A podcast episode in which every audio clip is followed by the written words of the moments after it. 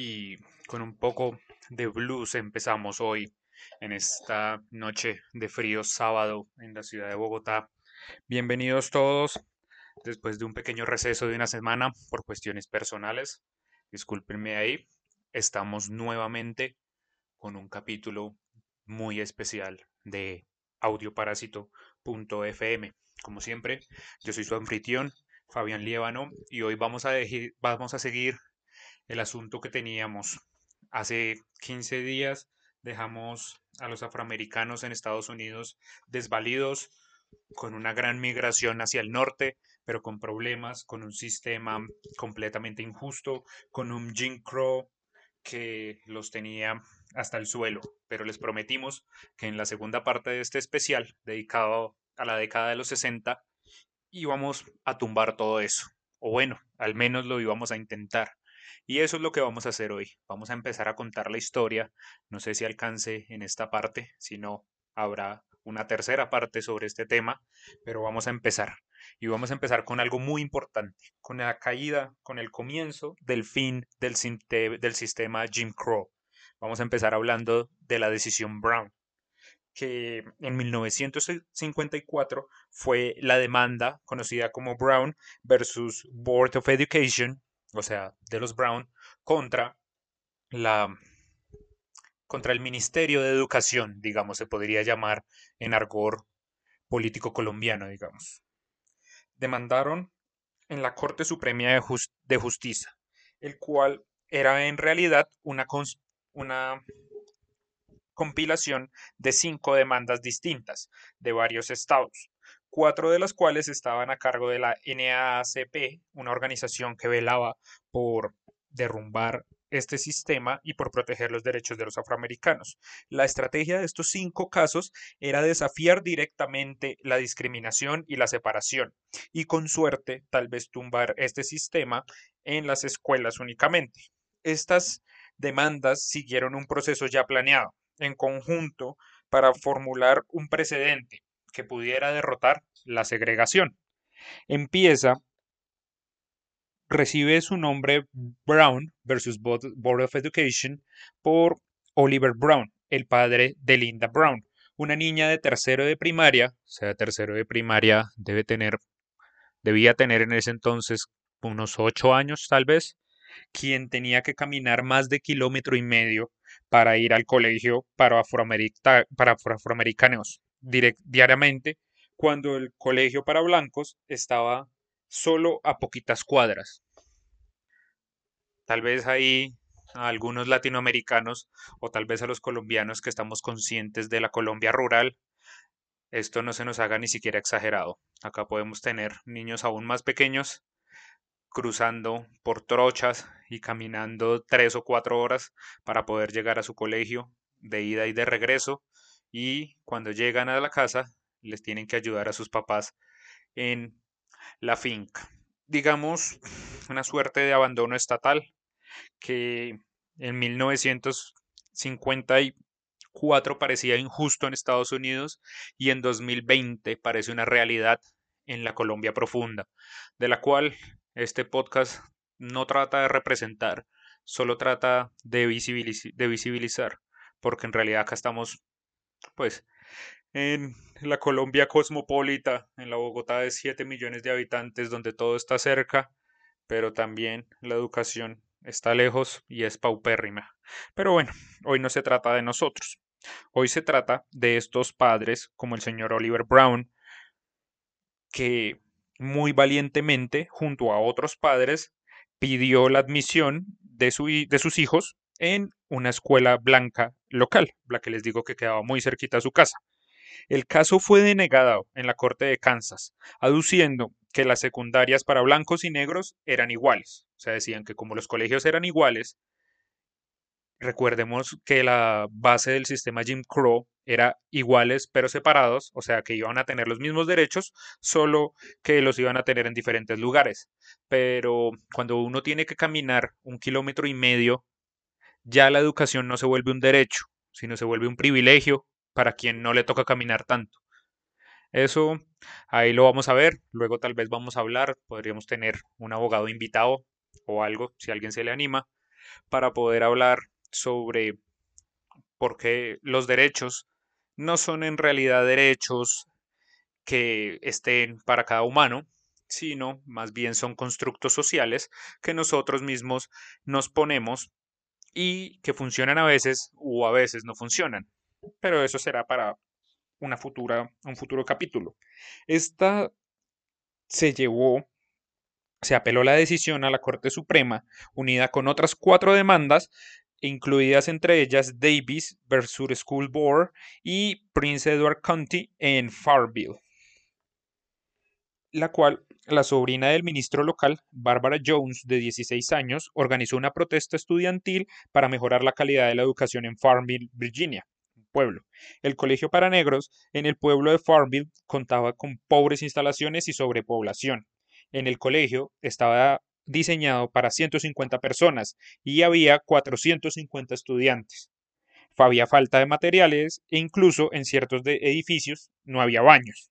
A pesar de que los estudiantes exigían era igualdad en las instalaciones, la NAACP les preguntó que si estaban dispuestos a usar su caso para buscar la integración de la, educación, o sea, que fueran blancos y negros a los mismos colegios, independientemente de su color, sino más bien por su intelectualidad o porque le quedara más o menos cerca a su casa, como les quedara mejor.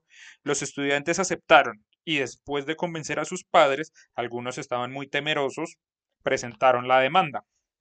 Entonces, el 17 de mayo de 1954, la Corte Suprema de Justicia falló la segregación del sistema educativo era inherentemente desigual y ratificó la decimocuarta enmienda, que es la que garantiza la igualdad y la protección de los derechos civiles de todos los ciudadanos. Con esa decisión se tumbó el razonamiento legal para que existiera el Jim Crow y por ello se considera como el punto final de este macabro sistema, aunque su implementación, o sea, después de este fallo, la implementación de la caída de este sistema tomaría muchos años y en algunos sitios sería incluso inexistente hasta después de una larga batalla, que es a donde vamos ahorita, la batalla de los derechos civiles y el Black Power, que empieza o le podríamos dar un triste punto de partida en agosto de 1955, donde Emmett Till, un niño de 14 años de Chicago, entró a una tienda en el pueblo de Mooney, Mississippi. Chicago queda un poco más al norte, Mississippi un poco más al sur, y por ende ahí el racismo era muy exacerbado. Emmett no entendía muy bien las reglas de esa sociedad. Sus primos lo estaban esperando y, tras hacer sus compras, a la salida le silbó a una mujer blanca. Simplemente tal vez le pareció bonita y le silbó. En ese momento sus primos lo obligaron a a salir de la tienda y se fueron a toda velocidad. Él no entendía muy bien, pero para 1955 en Mississippi, un solo silbido de un afroamericano a una mujer blanca era considerado un delito, según las leyes y las costumbres segregacionistas, especialmente fuertes, como ya les dije, en este estado. Entonces, cuando la familia se enteró de eso y esperando y se quedó en casa, esperando alguna acción violenta de pues esta sociedad blanca y sureña y de este sistema opresivo. Unos días más tarde, el esposo de la mujer y su medio hermano entraron a la casa del tío de Emmet, donde él y sus primos dormían, y en medio de, las de la noche lo secuestraron. Tres días después, el cuerpo brutalmente golpeado y desfigurado de Emmet fue encontrado en el río Tallahatchie atado a una desmontadora de algodón. La golpiza fue tal que la única manera con la que sus familiares reconocieron a Till fue por el anillo que llevaba. Las autoridades y el pueblo buscaron llevar a cabo un entierro rápido. Pero ahí viene, después de esta triste historia, ahí viene una, para mí es una héroe, es una heroína completamente, que es la mamá de Emmet. Eh, esta mujer viene desde Chicago y ella sí no le tiene miedo a nada, no le tiene miedo al mundo, está con, contra todos y contra todo. Y lo único que dice es que no va a permitir que olviden lo que estos enfermos le hicieron a su bebé. Pide un sepelio, va y vela a su hijo, como se debe hacer, sin un entierro rápido para ocultar las huellas de este crimen, y luego pide que en el entierro, que en el velorio, haya ataúd abierto. Ustedes imaginan lo que es para una madre haber visto a su hijito de 15 años completamente golpeado y torturado y aún así velarlo con el ataúd abierto. Y eso no era para que ella lo quería ver, ay, qué bonito me lo masacraron, sino era para que el mundo viera lo que esos animales le habían hecho a su hijo. La foto del cuerpo masacrado de Emmett Till salió en la revista Jet y se reprodujo por todo el país. Y así se mostró el rostro real del radicalismo de la supremacía blanca que había en Mississippi. Y para muchos afroamericanos, el caso de Emmett encarnó el peligro inminente al que todos, tan solo por su color de piel, estaban expuestos. Y así como, digamos, se convirtió en un mártir y pues puede sonar triste, pero ayudó muchísimo al avance de este movimiento. Luego sigue también otra, o sea, de verdad, mi respeto a las mujeres son tan fuertes y son tan valientes como la mamá de Emmet o como Rosa Parks, que en diciembre del 55, Rosa Parks, quien era una activista y una veterana de la NAACP, se rehusó a cederle su asiento en un bus a un hombre blanco, violando la ley así de Montgomery, Alabama. Entonces se desembocó un boicot de buses en Montgomery. En 1955, la idea de que a través de un movimiento de multitudes se podía presionar para un cambio en las leyes. Entonces, se reúnen todos los afroamericanos del pueblo y dejan de usar el sistema de buses hasta que tumben la segregación, porque en ese momento a ellos les tocaba oír en la parte de atrás y si iban sentados y se subía un blanco, obligatoriamente les tenían que ceder el puesto. Entonces, se empezó a luchar. Y en noviembre del 56, 11 meses después de que arrestaran a Rosa Parks y de que empezó el boicot, la Corte Suprema sentenció que la segregación en buses era inconstitucional. Y ahí es donde se ve el poder de una idea que tratamos de promulgar y defender en este podcast, que es la de la no violencia y la de la acción directa, que es un principio más que todo visto en las ideas de Gandhi en la liberación de la India o y influenciaron mucho a Martin Luther King, la cual la no violencia tiene como base una transformación moral de las personas y algo que empieza dentro del individuo. Dice que los medios no pueden justificar al fin y mucho menos ser contrario a él. O sea, si estamos buscando una causa de paz, como por ejemplo Martin Luther King estaba buscando la paz para su pueblo, la paz para que ellos estuvieran bien en su país, porque ya eran afroamericanos, eran generaciones y generaciones, no era como ridículamente decir, pues devuélvanse al África, ¿no? Ellos son, ellos son tan americanos como cualquier otro, son tan gringos como cualquier otro y merecen vivir en su país y tienen que luchar por vivir en su país, pero no pueden permitir que el luchar se les convierta en una guerra sin sentido y, sin y con violencia, que al final lo único que va a hacer es deslegitimizar su causa y traicionar el bien que están buscando. Eso es el principio de la no violencia, básicamente, no traicionar tus ideales, no dejar que una causa pacífica, como el mejoramiento de la educación, como protestar para que cambien medidas gubernamentales, como en este caso en tumbar el Jim Crow, se dé a través de medios violentos. Y esto era una de las ideas más fuertes de Martin Luther King, que a otro lado del movimiento, como por ejemplo las Panteras Negras, tal vez no respetaban de la misma manera. Ellos pensaban que la violencia se debía para defenderse. Pero bueno, eso ya va más adelante. Igual, junto a la no violencia y otras características, lo que definió este movimiento por la libertad es la música. Porque si algo influyó el pueblo afroamericano en la cultura, no solo americana, no solo gringa, sino mundial es en la música.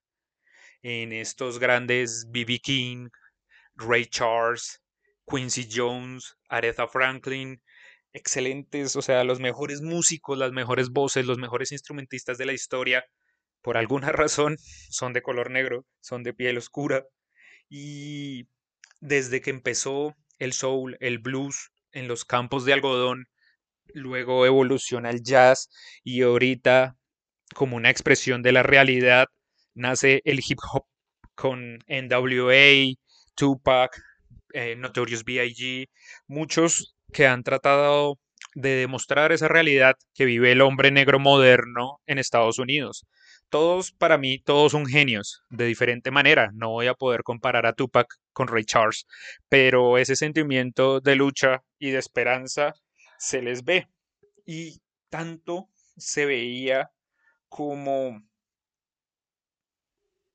como cuando en la operación Arkansas, los soldados de la División Aerotransportada 101 escoltaron a nueve estudiantes afroamericanos en su ingreso al Central High School en Little Rock, Arkansas, en una escuela para blancos. Como parte del ensayo, como parte de la integración de las escuelas, enviaron a nueve muchachos, nueve héroes otra vez, los conocen como los Little Rock Nine o como los nueve de Little Rock quienes, como eran excelentes estudiantes, fueron aceptados, pero la reacción y el escándalo de la mayoría de los blancos locales llegó al punto tal de que el primer día de clases, el 4 de septiembre del 57, alrededor de la escuela se hizo una multitud en el colegio, con armas improvisadas y consignando citas racistas. ¿Cómo será de fuerte que cada uno de estos nueve estudiantes tenía dos soldados todo el tiempo en el colegio que los escoltaban hasta para ir al baño. Y aún así no se rindieron y demostraron que tenían un intelecto igual o superior al de los blancos y que podían estudiar con ellos y que podían tener las mismas igualdad, lo mismo, la igualdad. Luego nos movemos un poco más hacia el movimiento de los sit-in, que eran en ese momento la industria del servicio, como eran negocios privados, aún podían discriminar, aún podían decir este restaurante es para negros, este es para blancos, no vamos a dejar entrar negros. Y esto empezó con pura acción directa, no violenta. Iban y se sentaban, estudiantes universitarios más que todo. Iban y se sentaban, pedían un café, obviamente no se los daban, los empezaban a amenazar, ellos se quedaban quietos. Llamaban a la policía, la policía los retiraba e inmediatamente llegaban otros, pedían algo de comer, no se lo daban, pasaba la misma y llegaban otros y era un reemplazo constante, constante, constante, desde que abría el negocio hasta que cerraba. ¿Qué era? Para que el negocio viera que en realidad al estar discriminando, pues estaba perdiendo economía porque igual pudo haber aprovechado y atenderlos. Entonces, acá estamos hablando de muchas cosas. Segregación de las escuelas, segregación de los buses y segregación en los restaurantes, cada una con su propia acción. Digamos que la segregación en las escuelas fue un poco más directa en el ámbito del derecho o en el ámbito, pues, de ir a pelear en una corte y en otro lado los SIDIN fueron un poco más no violentos, pero muy, muy directos, o sea, irse a sentar allá en su cara. Y eh, el otro, que eran los buses, también fue sentenciado, pero fue muy difícil que empezara su implementación. Por eso empezaron rutas, diferentes rutas de rutas de la paz o rutas de libertad que eran trayectos en buses con voluntarios tanto negros como blancos que viajaban mezclados. Entonces, uno de los primeros lo hicieron desde Selma hasta Montgomery y ahí eh, se anunció la desaparición de tres activistas por los derechos civiles. Fue algo muy difícil porque la gente boicoteaba los buses, los atacaban, los trataban de prender fuego, solo por el hecho de que ellos fueran de que ellos fueran mezclados en el bus. Y así se siguió, se siguió luchando, porque la realidad era que a lo largo de 300 años de historia negra en Estados Unidos, la comunidad había pertenecido a una sociedad creada por blancos. Y eso es algo que tiene secuelas al día de hoy. tanto en la distribución, en el red line de cómo se distribuyen los barrios y se decide a quién darle préstamos hipotecarios y bajo qué interés. Y así podemos ver más figuras como los atletas estadounidenses Tommy Smith y John Carlos con el australiano Peter Norman durante la premiación de los Olímpicos en México el 16 de octubre de 1998, quienes hacen eh, la señal del Black Power, que es el puño hacia arriba en apoyo a la resistencia, porque cómo era posible que en una sociedad que los odiaba, que los segregaba, estaban ahí esos dos atletas ganando oros olímpicos, platas olímpicas y haciendo sentir orgulloso a su país. Entonces, somos parte del país, somos americanos cuando podemos poner carne para pelear contra los nazis, para pelear en Vietnam, para ganar, para verlos en la NBA, para sacar discos de hip hop, para ser atletas olímpicos, pero no para ser ingenieros, para ser profesores, para ser doctores o para ser tenidos en cuenta siquiera como humanos. Ahí podemos nombrar a Malcolm X, diferentes figuras, y en general es una lucha constante, es una lucha constante que va hasta el día de hoy. Es, es algo que aún no acaba, pero que pues pudimos resumir muy rápidamente los momentos más importantes de esta historia tan fuerte como hermosa e inspiradora de mujeres tan importantes como la mamá de Emmett Till, como Rosa Parks, donde luego va a ser portada de este capítulo Rosa Parks y luego el presidente Barack Obama sentado en el mismo bus porque ese bus se volvió como un patrimonio histórico del país, donde ella se negó, donde fue en contra del racionalismo tonto que tenía esta sociedad y dio lugar a una cosa diferente, dio lugar a un mundo donde es mejor tratarse bien, porque porque el otro es diferente, porque el otro habla diferente a mí, porque viene de otro país y es que algo tan tonto como el color de la piel no nos puede dividir. Es más, nuestras diferencias nos tienen que unir. Pero bueno, esto no es rap conciencia. Yo no vengo acá a darles reflexiones de vida, sino a contarles lo que pasó y ustedes pueden sacar sus propias conclusiones. Gracias. Este un gran capítulo después de mucho tiempo sin haber estado frente al micrófono. Espero les haya gustado. Espero poder retomar ya ahora sí cada viernes los capítulos, irles publicando, publicar más material. Por ahí estoy haciendo cositas con gente de Gigout, de Hay en Chile. Los de Gigout son una aplicación en México para músicos. Ahí van a estar viendo diferentes cosas que les voy a poner en el Instagram de Audio Parásito. Y Muchísimas gracias por haberme escuchado, los que se quedaron hasta el final. Espérenos la próxima semana. Yo soy Fabián Liabano y esto es audioparásito.fm.